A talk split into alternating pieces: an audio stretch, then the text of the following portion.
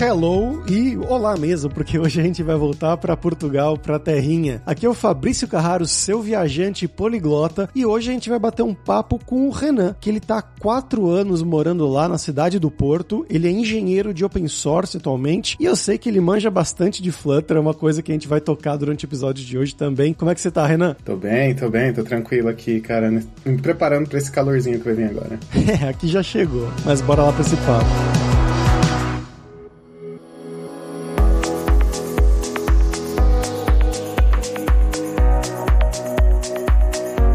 Pessoal, antes da gente ir pro episódio de hoje, eu queria falar sobre a DLC, a Dev Leaders Conference, que é uma conferência organizada pela Alura todo ano, já teve no ano passado, e a gente vai ter esse ano novamente no dia 11 de agosto, e é a nossa conferência focada em líderes em tecnologia, né? Pessoas como tech leads, gerentes de TI, diretores, etc. Ou então para pessoas de TI que querem aprender desses grandes líderes que vão se apresentar lá. Como eu falei, ela vai acontecer no dia 11 de agosto agosto e os ingressos já estão disponíveis, então vai lá em devleaders.com.br para garantir o seu antes que eles acabem.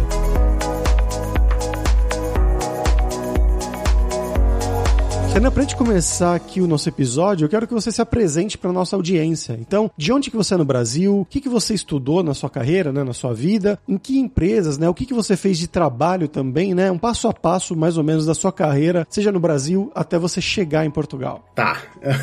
Por onde começar? Ah, tá, eu sou... Mudei em 2019, eu tinha 24 anos quando eu mudei pra, quando eu mudei pra cá, pra, pro Porto. E quando eu mudei, eu ainda tava trabalhando com, com JavaScript. E JavaScript é basicamente a linguagem que eu comecei a trabalhar profissionalmente. Você fez faculdade na área? Sim, sim. Desde que eu uh, me formei uh, em análise de sistemas na PUC Campinas, eu sou de Campinas, no Brasil. Uh, desde que eu me formei, trabalhei basicamente com com front-end é uma coisa que eu sempre tive muito interesse, a parte do, do cliente, da experiência do usuário, interface. E exatamente essa é a parte que eu me, me especializo mais. Então, eu trabalhei na Dextra no Brasil, era basicamente open source. Dextra era uma empresa de eh, consultoria, que acho que foi comprada pela CIT hoje. Ah, e lá eu trabalhei com React, muito React, e React Native por um tempo para alguns clientes e foi justamente quando eu estava em um projeto de React Native que Flutter meio que surgiu, foi, foi tornado público lá em 2017. Enfim, e desde então até ano retrasado fiquei trabalhando com Flutter mais assim na, no tempo livre ou em freelance ou qualquer coisa que não era o, o, horário normal de trabalho. Então, até 2021 eu trabalhava uh, com React, principalmente web. Quando eu mudei para cá, eu mudei para uma empresa chamada Rose, uh, que é uma, é uma startup uh, do Porto, que é basicamente uma expertise conectada com APIs e tudo mais. Então, como se fosse um Google Sheets misturado com Zapier da vida. trabalhei muito com, com React até que em 2021 eles decidiram fazer um desktop app e aí a, a, a, tecnologia de escolha foi o Flutter. E foi aí que eu passei a trabalhar com Flutter também na minha vida, mas assim, profissional eu trabalhei com, com Flutter nesse, nesse projeto, isso durou mais ou menos um ano, e é, em 2022 ah, eu mudei para uma empresa chamada Vergood Ventures, que é uma consultoria dos Estados Unidos que é especializada em Flutter. E como é uma, uma consultoria ah, que vem com tem, tem, bastante fluxo de projeto e tal, tem, é necessário manter um, um certo padrão entre os projetos, ah, e também quando você começa e termina muitos projetos com, com curto é, espaço de tempo, você precisa ter algum um, um tooling ou às vezes uma, uma forma de começar projetos de uma maneira mais fácil e padronizada uh, é, é sempre positivo para um ambiente assim. Então, por isso que a Very Ventures tem alguns, algumas ferramentas, alguns templates uh, e alguns e um framework é, para back-end que foi tornado open source. Então, hoje eu trabalho como Open Source Engineer, então eu trabalho exatamente nessas ferramentas. Que, e, e nisso não é só para VGV, mas isso é para toda a comunidade Flutter que a gente mantém e tá sempre pesquisando coisas novas que a gente pode adicionar pro ecossistema, pro mundo, pra comunidade Flutter. Eu ia até te perguntar o que, que é um Open Search Engineer, né? Mas então, basicamente, você é um, é um criador de comunidade no sentido de você desenvolve o ecossistema dessa linguagem, né? No caso agora é o Flutter, tanto para sua empresa quanto para outras empresas no mundo. Sim, sim. Desde o ano passado, meio que o escopo deu uma expandida da equipe. A gente tá muito mais no mundo Dart em si, não só Flutter. Então, se você quiser criar aplicação de command line em Dart, a gente tem algumas ferramentas, algumas utilidades. Se você quer criar back-end em Dart, tem o Dart Frog, que é um framework para back-end usando Dart, que é vantajoso para quem está criando aplicativos em Flutter, que aí às vezes você compartilha código de, por exemplo, de classes, de uh, estruturas, etc. Você não precisa ter um contrato em duas linguagens se o seu back-end for da mesma linguagem que o seu front. Então tem as suas vantagens e aí existe o Dart, o Dart Frog para isso, além de vários outros templates que a gente tem para criar, desde criar pacotes Flutter, pacotes Dart, novas aplicações. Aplica uma que a gente, um template que a gente criou recentemente foi criar aplicativos Flutter para o Wear OS, que é basicamente o um Android de smartwatches. Enfim, esse tipo de coisa que a gente mantém. Então, é, da descrição de trabalho de um open source engineer tem muita coisa. Tem engenharia, tem trabalho de programador de todo dia, de fazer daily, de fazer planning, etc. Uh, também tem uh, uma área cinzenta ali de marketing, que a gente vai muito para conferências para falar sobre, não só sobre coisas da VGV, mas também sobre as nossas ferramentas. Você vai falar sobre N assuntos relacionados à comunidade, entende? Entendi, bem bacana, cara. Mas agora eu vou voltar um pouco no tempo, a gente vai pegar aqui uma máquina do tempo e eu quero voltar para o momento quando você foi para Portugal, na verdade, né? Que você falou que você estava lá em Campinas e tudo mais, inclusive eu também estudei em Campinas, então temos isso em comum. Qual foi esse momento, né, que você estava trabalhando no Brasil e falou quero ir para fora, quero sair, quero uma vaga, era por salário, era por experiência? E como é que foi tanto a questão de entrevistas, né, de você encontrar essa vaga e passar pelas entrevistas, quanto a sua chegada no Porto? O, que me levou à decisão de sair do Brasil foram vários fatores, né? tava ali, tinha me formado há um tempo já, me formei no fim de 2018, ah, então já tava livre das, uh, de estar tá ligado à, à, universidade, né? E também é uma coisa que eu já queria há muito tempo, já estava pensando se era possível ou não, analisando as melhores oportunidades. E surgiu essa oportunidade da Rose, e o pessoal fala, por que Portugal? Eu falei, porque normalmente eu respondo, porque foi a, a oportunidade ali no momento. E dado que, assim, Portugal é um, é um país com um custo de vida é, um tanto baixo relativamente ao resto da Europa, mas o salário também é baixo. Mas se você conseguir uma oportunidade uh, em uma startup ou em uma FANG da vida, se conseguir trabalhar remoto, ou às vezes, ou mesmo conseguir trabalhar em modelo híbrido, e o, às vezes o,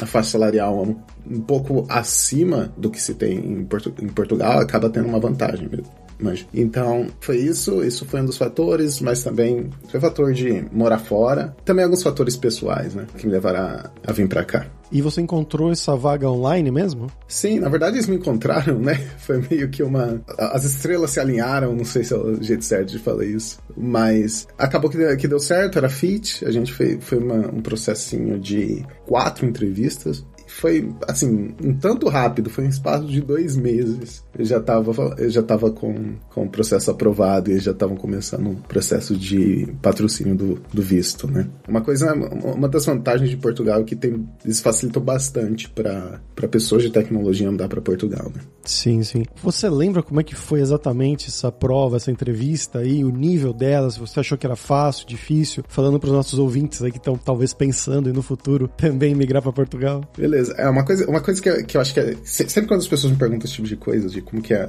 o mercado fora, como que é as provas, etc. É sempre proporcional ao, ao desafio, que é o, a vaga, então, se, se tem alguns. Se, se, for uma empresa que tem um, um produto difícil e é, uma, uh, é, um campo difícil, em particular, provavelmente o, o, processo seletivo vai ser relativo. Mas tem muitas coisas que pode facilitar, principalmente experiência, você conseguir demonstrar experiência. Não estou dizendo que você precisa ter uma, um GitHub cheio de commits todos os dias, etc que é um dos melhores programadores que eu conheço, não, não, não ativo nada no GitHub. Mas uh, se conseguir demonstrar uma certa experiência publicamente, de maneira verificada, esse tipo de processo pode ser facilitado. No meu caso, eu achei foi relativamente fácil, mas é uma coisa que a gente tem que entender que no Brasil tem muito programador bom. Isso para padrão internacional mesmo, porque eu vejo, eu, eu, eu vou muito conferência, conheço muita gente de todo canto, ativo no, no GitHub, eu sei o código de muita gente, e eu sei que o, que o Brasil é rico em habilidade. Então, muita gente tem esse, esse, síndrome de impostor que, ah, eu não sou bom o suficiente para estar empresa na gringa, etc. Não, não, não, não. Brasileiro é muito bom. Dos projetos que tinha na Dexter mesmo, aprendi muita coisa.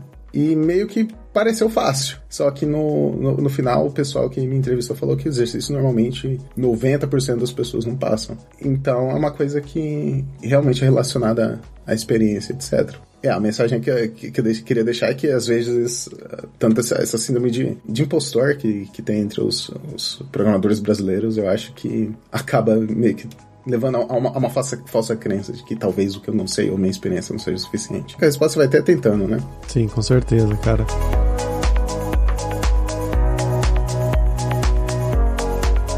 chegando aí no Porto, você já tinha ido para ir antes? Não, eu não tinha saído. Eu tinha mal saído do estado de São Paulo época. que, que você achou da, da cidade? O que, que você achou do processo também, né? Burocrático, né? Seja de visto, seja de arrumar uma casa, alugar e tudo mais. Alugar é o pior. Mas vamos, chegar, vamos passar pelos outros, os outros passos antes. Assim, questão do, do visto, no meu caso, foi um pouco, um pouco facilitado, porque a empresa, a Rose, na época, ela era cadastrada nesse programa que tem aqui do governo, que chama Tech Visa. Então, nesse caso, em casos como esse, a empresa se responsabiliza por você enquanto você não tá com o cartãozinho de residência na mão. Isso demora um tempo. Quando você chega, e você já tem o, uh, o agendamento da empresa, no caso aconteceu comigo, a empresa agendou uma entrevista com um órgão aqui que chama o CEF, que é a parte de imigração. Ela já tinha agendado a entrevista, então teoricamente tá tranquilo para entrar. Uh, só que no meu caso, o pessoal lá no, no, aeroporto olhou na minha cara, falou: não, não, não, não, não, tá estranho isso, vem passar a linha, vamos verificar. Mas aí foi 20 minutos e já liberaram. Foi só uma. Isso acontece às vezes. Já ouvi de acontecer pior da pessoa ser deportada, mesmo que tá tudo certo. Mas, é, mas isso eles têm, eles têm que. É uma coisa que eu acho que o governo português tem que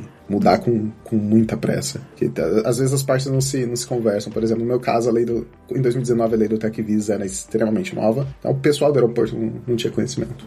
Uh, mas enfim, uh, no final eles liberaram e tudo mais. Aí a empresa deu um, um sponsor de um mês de alojamento no Airbnb, a minha escolha.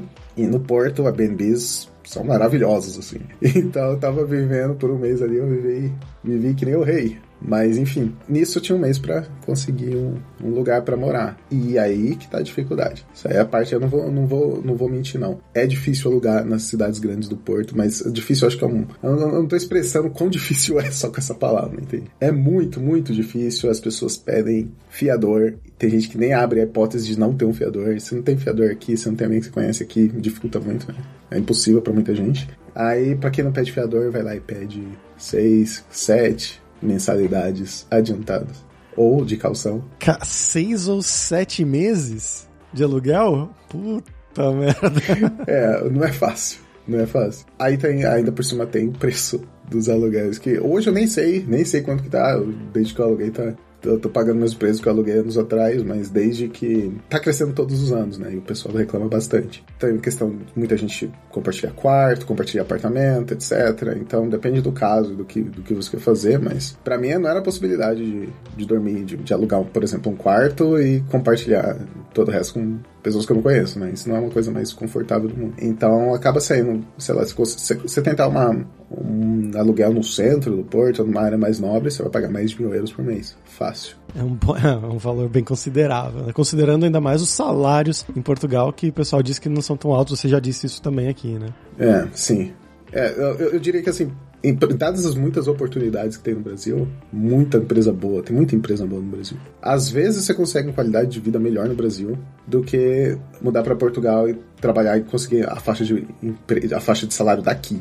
Ah, se conseguir morar em Portugal com a faixa de salário da Holanda, por exemplo, tá bem, tá tranquilo. Entendi, cara. E bom, você chegando aí, né? Foi em 2019, você falou, então ainda período pré-pandemia, vamos dizer assim, né? O pessoal trabalhando do escritório e tudo mais. Como é que você achou essa chegada aí, o dia a dia da empresa, né? Em comparação com o que era o dia a dia de uma empresa no Brasil? Questão também de, de amizades, de sair para tomar um cafezinho, fazer um churrasco no final de semana, mas também ali daquele dia a dia mais burocrático, né? De dailies de manhã e tudo mais. Como é que você vê essa diferença? Da, da empresa portuguesa eu vi muito pouca diferença do, uma questão da cultura da empresa, etc. Não, não quero, que se pode comparar com, a, por exemplo, era a Dexter. Dexter era uma empresa que aceitava você trabalhar home office, sei lá, quantos dias da semana você quisesse, depende do, do projeto, e no, no, caso da Rose era a mesma coisa. Bastava você falar com a equipe e pronto, você podia trabalhar no modelo híbrido, por exemplo, se quiser. Ah, e também questão de daily, ou questão de processo, se você vai usar Scrum, Kanban, ou qualquer coisa, Depende também, dependia também do total do, da equipe, do squad. Ah, no caso, eu trabalhei muito, eu trabalhei... Quando eu cheguei, estava usando Scrum, se eu não me engano, e depois a equipe decidiu mandar, mudar para um Kanban uh, de maneira mais simples, assim, sem remover alguns ritos, basicamente, e trabalhar. Acho que a questão burocrática não era problema, não. E, assim, se você quer mudar de país e não quer lidar muito com choque de cultura, Portugal é o melhor de todos. Pelo menos para mim, assim, foi o choque de cultura foi mais na linguagem, que é um pouco difícil, principalmente no norte de Portugal. Tem pessoas que eu não consigo entender, a não ser que eu peça repetir uma ou duas vezes, mesmo depois de quatro anos aqui. Tem algumas palavras que mudam muito. Então, por exemplo, eu lembro que tinha uma moça na equipe chamada Marta, e o pessoal, no primeiro dia, a pessoa chamou pra almoçar. Então, Malta, vamos almoçar Malta. Só que eu vi Marta. Eu falei, nossa, mas por que, que o gerente tá chamando só ela pra almoçar? Não tá chamando mais o resto da equipe. Aí toda a equipe levantou e foi, mas o que, que, que, que, que é? O que, que ele falou? Ele falou, eu falei Malta. Eu, ah. Todo mundo chama Marta, né? Igual a, a mãe do Batman e do Super-Homem. Todo mundo é Marta agora. Exato. Ah, só que Malta é o equivalente a galera. Isso ninguém me alertou. Isso ninguém me... Todo mundo me alertou sobre várias expressões aqui. Tipo, por exemplo, fish fish, muita gente alertou sobre o fish, sobre outras coisas que são palavras ruins no Brasil, mas são palavras comuns aqui, eu entendo. Mas Malta é uma, foi, foi para mim, foi, que que é isso? Eu nunca ouvi falar nisso. E eles usam o tempo todo. Tem, tem essas pequenas coisinhas que acontecem. Outra coisa, se você não quer mudar de país, se você quer mudar de país e não quer sentir saudade de comida brasileira, talvez Portugal também seja melhor. Porque não tem nada, nada que não, você não acha aqui. Gostaria de dizer que Portugal, Porto, tem muito brasileiro, cara. Tem muito brasileiro. Eu lembro quando eu cheguei. Tá, eu tive esse, essa, esse probleminha no aeroporto que eu falei pra você, mas isso foi no aeroporto de Lisboa. Depois fiz a escala aqui pro Porto. E entre sair do avião no Porto e chegar no apartamento, me alojar no apartamento, todas as minhas interações foram com brasileiros. Eu saí do, do avião, fui, fui recuperar minha mala, tinha um problema com a minha mala. Fui lá com o pessoal da, a, no guichê da companhia aérea todo brasileiro. Saí do aeroporto, fui pro Uber. Uber era o quê? Brasileiro. Aí fui direto do Uber, desci, fui, pra, fui pro Airbnb, tinha a pessoa do Airbnb me esperando. A pessoa era brasileira. Falei, gente, eu saí, eu tô, eu tô aqui. Não parece que eu tô no Porto, parece que eu tô em Carapicuíba. Aí eu tive que sair do, do, do Airbnb e ir pro mercadinho do lado pra poder achar, achar, achar algum português. E é assim, cara, tem muito, muito brasileiro. Você vai no shopping, você vê famílias brasileiras. Então, a questão de choque de cultura, assim, de fazer amizade também, por causa dessas coisas, acaba facilitando. Né? Ah, legal. É, essa parte da comida, geralmente, o pessoal reclama bastante aqui no programa, né? De... Mas geralmente o pessoal que vai pra, pra Holanda, pra Suécia, né? Pra ah, lugares sim. assim, Irlanda. Ah, já, já fui pra Suécia, comida difícil. É, Portugal tá em casa mesmo. É, fora os adicional que tem aqui, que tem uma coisa aqui no Porto especificamente, uma francesinha. Ah, eu comi a francesinha. Você comeu a francesinha? Nossa, cara, se. Quem, quem, quem tiver ouvindo isso, pesquisa no Google Imagens agora que é uma francesinha no Porto. É maravilhoso aquilo. É muito bom. Inclusive, a minha melhor amiga, ela é portuguesa e ela é de uma região ali perto do Porto. Chama Oliveira de Asmais, a cidade dela. Sei. E ela falou que realmente, sempre que ela vai. Bom, na cidade dela tem, né? Mas sempre que ela vai pro Porto, tinha um lugar específico lá onde ela ia para comer a francesinha, que era maravilhosa e tudo mais. Sim, todo mundo tem o seu lugar da francesinha. Eu tenho meu também. eu tenho que admitir que quando eu fui para aí, o primeiro lugar que eu fui, a francesinha tava decepcionante. E eu tenho que pegar. Porque eu não fui no lugar que ela recomendou. Na verdade, eu fui, só que tava fechado. Então eu falei, não, eu tenho que comer uma francesinha no Porto. Mas aí, quando eu fui num lugar aleatório, tava bem malemar. Então a próxima vez eu tenho que achar um lugar melhor. Sim, sim. Tem que ir no lugar. Ah, tem uns. Ali, você coloca no Google melhores francesinhos do Porto. Tem uma discussão enorme no Reddit, no subreddit do, do Porto. Tá rodando há quatro anos, eu acho. De qual é o melhor lugar, tem uma certa discordância aí, mas se pegar os, os top 10 é sempre. Não, não, não tem erro, não tem erro.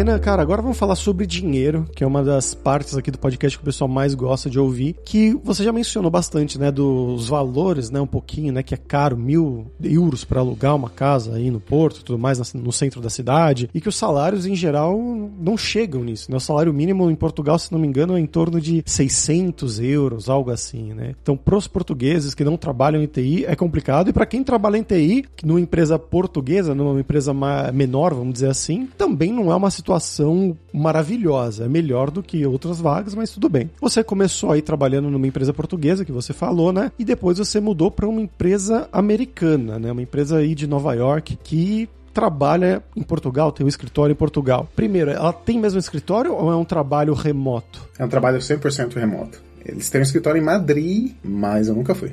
Entendi. Então, basicamente, você poderia estar no Brasil, você poderia estar em Portugal, você só escolheu continuar em Portugal. Sim. Já que eu tô com a residência aqui, e no caso, tô trabalhando no regime da remote.com. Então é basicamente um. Tô trabalhando pela lei, assim, segundo o livro, tô trabalhando para uma empresa portuguesa. Só que essa empresa portuguesa é contratada pela VGV para ter o meu vínculo, entende? Então, no, no que se refere à residência, visto residência de trabalho, eu, uh, eu tenho isso garantido. Mas, mas ia ser muito difícil mudar para cá nesse regime.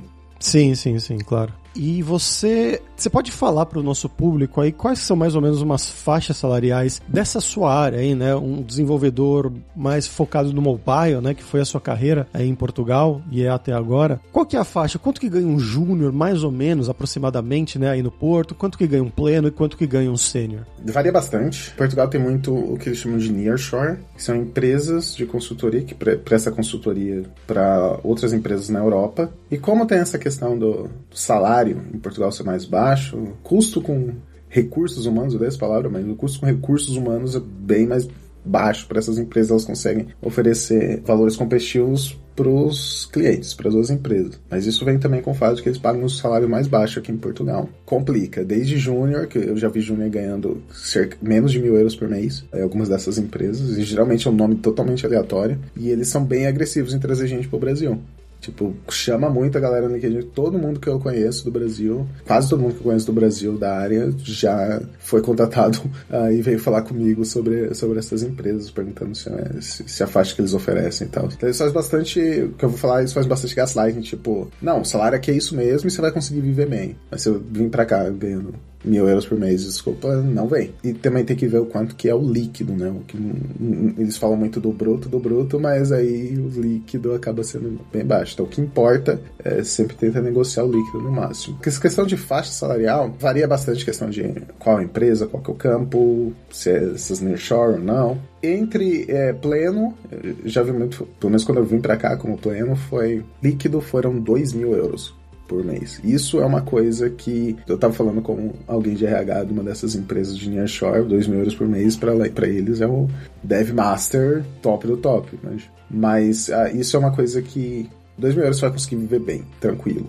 Isso para pleno. E 2 mil euros, seria, eles falam bastante aqui na Europa em salário anual, né? Então 2 mil euros de líquido, isso daria mais ou menos uns 30 mil de, de bruto anual? Seria uns 47 anual nessa faixa já tá, o desconto já tá no 50%. Também tem que negociar o desconto. Ah, também tem a questão. Eu, isso, isso aí foi uma burrice minha, mas alerta para todo mundo que vier para o Brasil, tem a questão do. que vai vir do Brasil. Ah, tem a, tem a questão do contribuinte não habitual, que aí corta muito a retenção do, do imposto de renda. Então aí, nesse caso aí, seria uns 2,700, 2,800 fácil. Na mesma, no mesmo bruto, mas. Mas é esse tipo, esse, esse, tipo de coisa que tem, esse tipo de detalhe pode, pode ter bastante impacto também. E tem alguma coisa que é barata em Portugal? no Porto, né? Ah, tem. Questão, na minha opinião, supermercado ainda é mais barato do que, do que fora, do que eu pude ver, comparado aos outros países da Europa, principalmente Holanda e Alemanha. Deixa eu pensar. Ah, transporte, custo do dia a dia, assim, também é meio tranquilo. Você gosta de viajar no fim de semana, todo, todo fim de semana, se é que nem eu, quer pegar um trem para qualquer canto, é tranquilo. E restaurante é caro nas grandes cidades. Você sai fora do Porto, sai fora de Lisboa, sai fora de Coimbra, vai surpreender o tanto que se come em relação ao tanto que se paga. Eu lembro de uma vez que eu fui para Barcelos, comi bastante, tava ali preparado para pagar a conta. Aí o pessoal me falou o preço, eu falei, o quê? Como assim? 5 euros para tudo isso aqui, comi a tarde inteira? Mas é, se sai do Porto fica bem mais barato de comer. E também acredito que para morar, se for trabalhar remoto, em questão, tiver, se vier para cá e tiver é, é, é, condição de ter um carro, ou uh, não precisa trabalhar tipo em regime híbrido de remoto, etc.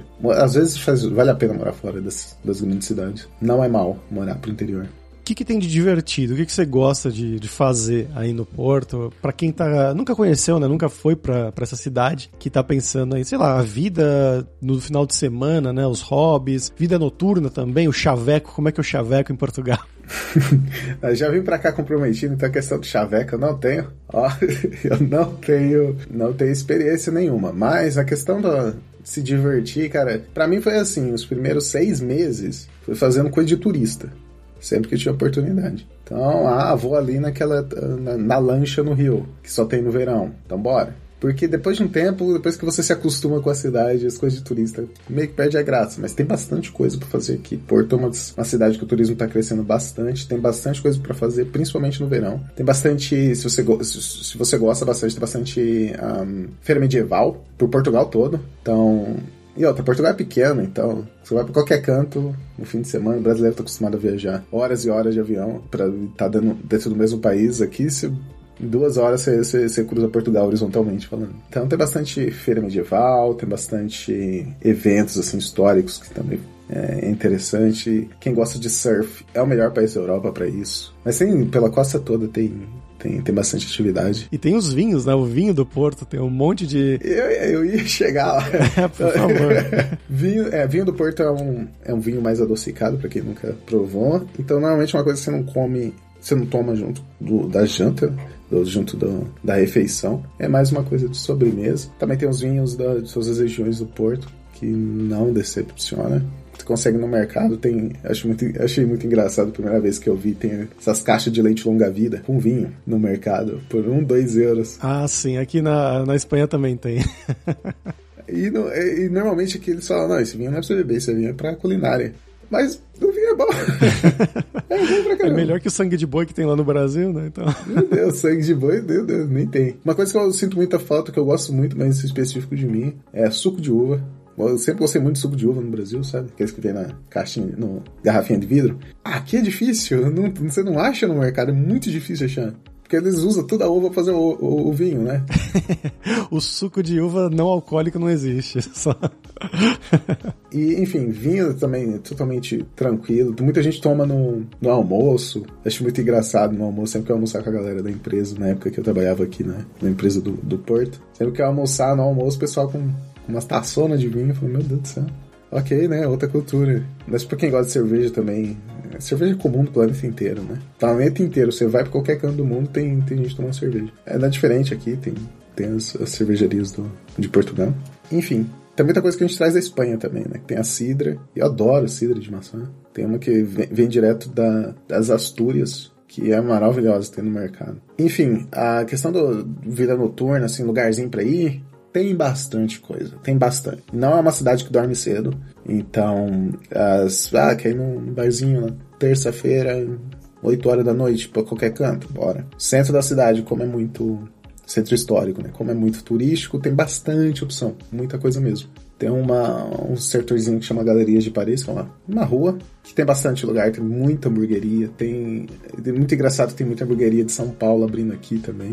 Uh, acho que é a Holy, Holy Burger, algo assim abriu aqui. E é muito legal, muito legal ver esse tipo de coisa acontecendo. E a gente se conheceu, na verdade, né, pessoal? Eu vou abrir aqui o segredo. Foi através do, do LinkedIn, porque eu tava pensando, tava querendo para uma conferência de Flutter que teve em Paris nessa semana passada, agora, muito recentemente. E o Renan foi um dos palestrantes lá, né? Ele falou que ele tá bem envolvido nessa comunidade open source, comunidade de Flutter também. Então eu queria que você contasse pro nosso público como que surgiu essa oportunidade e como é que foi a conferência. É, o, o, aconteceu, essa oportunidade aconteceu, ah, eles começaram a divulgar no Twitter, sempre que tem um Call for Papers, é que eles chamam, uh, que é uma fase da conferência que você pode enviar propostas de palestras. Assim que eles abriram, eu já mandei uma. E aí o pessoal do, do evento me contatou e, e aí eu consegui achar um. consegui segurar um, o meu lugar lá. Foi uma coisa de louco, assim.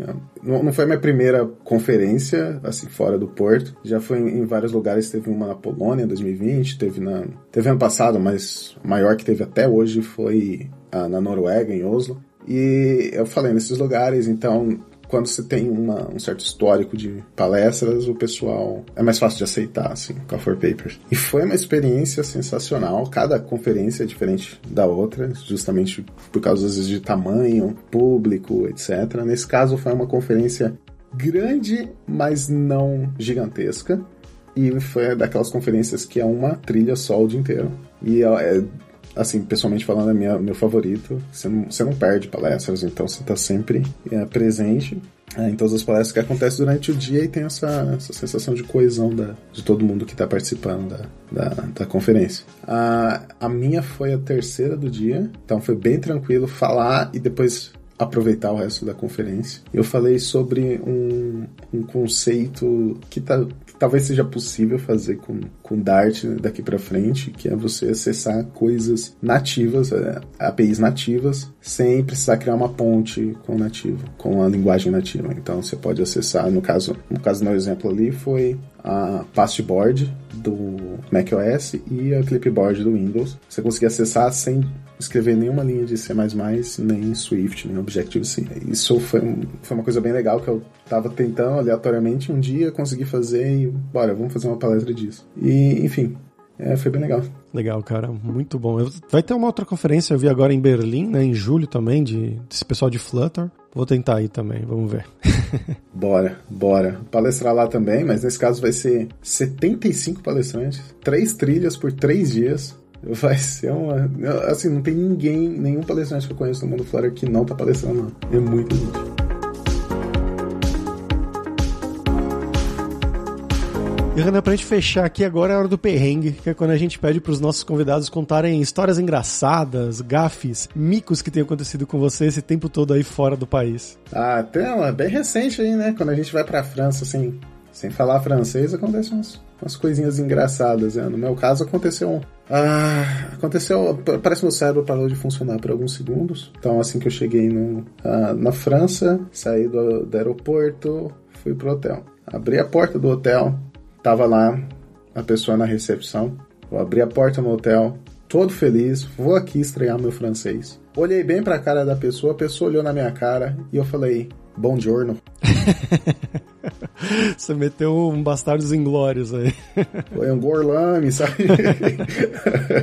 Sim, meti o bom giorno e a pessoa, bom giorno. Só que aí eu podia ter continuado na minha persona de ser um, alguém que fala italiano, né? Só que aí eu mudei imediatamente para inglês. Aí a pessoa percebeu que o Bom Journey foi um erro. E, assim, eu sou uma pessoa que gosta muito, eu gosto muito de geografia. Eu consigo falar todas as capitais de países da África de memória. Mas, eh, para uma pessoa que gosta tanto de geografia assim, existe uma coisa que ser chamado de uma coisa pode te ofender de maneira bem específica, que é ser chamado de americano por ter cometido um erro desse.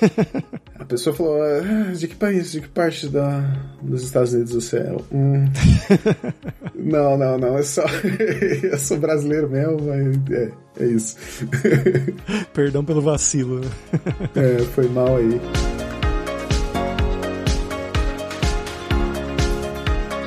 Então, muito obrigado, Renan. O pessoal vai curtir muito esse papo. Você quer divulgar alguma coisa? Mas é, me segue aí no, no Twitter, no, no, meu site tem um link pro Twitter, é o renan.gg.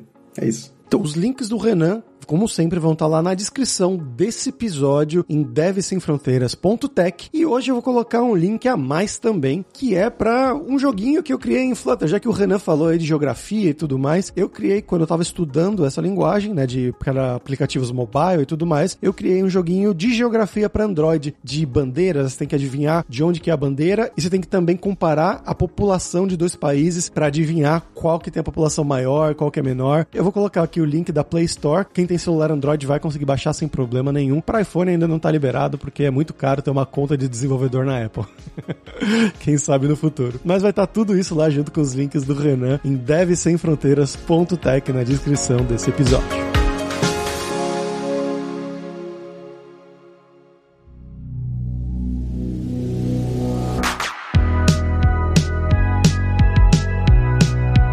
Pessoal, por hoje é isso. Muito obrigado pela sua audiência. E se você gosta do podcast Deve Sem Fronteiras, recomende para cinco amigos, dá cinco estrelas pra gente na Apple, segue a gente, dá cinco estrelas no Spotify pra nossa comunidade crescer sempre cada vez mais. E a Alura criou techguide.sh para te ajudar na sua jornada de aprendizado. É um mapeamento das principais tecnologias demandadas pelo mercado, um guia norteador com as nossas sugestões e opiniões. Inclusive tem lá também o guia de Flutter, de Android, nessas né, coisas mais de mobile. Então vai lá dar uma olhada em techguide.sh. E a gente tem também o 7 Days of Code, que são 7 dias de desafios totalmente grátis em diversas linguagens de programação para você realmente botar a mão na massa e praticar o que você estiver aprendendo, seja com os cursos da Alura ou em qualquer outro lugar. Então vai lá se desafiar em 7daysofcode.io. E não deixe de conhecer a Alura Língua para você reforçar o seu inglês e o seu espanhol e dar aquela força, tanto no seu currículo quanto na sua vida profissional. E só lembrando que o ouvinte do Deve Sem Fronteiras tem 10% de desconto em todos os planos. Então vai lá em aluralingua.com.br barra promoção, barra Deve Sem Fronteiras e começa a estudar com a gente hoje mesmo. Além também, é claro, da alura.com.br que tem mais de 1.400 cursos de tecnologia, principalmente na área de programação aí, que é a área do Renan, e inclusive com as formações completas de Flutter, mais básico, um pouco mais avançado, e também Flutter com Firebase. Se você quiser entrar nesse mundo aí de mobile, de multiplataforma, né, programar tanto para Android quanto para iPhone ao mesmo tempo, lá vai ter essas formações de Flutter e também, claro, em muitas outras tecnologias. Tem formações de front-end, de back-end, né, Java, Python, Data Science. Com certeza vai ter o curso para você. Então, pessoal, até a próxima quarta-feira com uma nova aventura em um novo país. Tchau, tchau.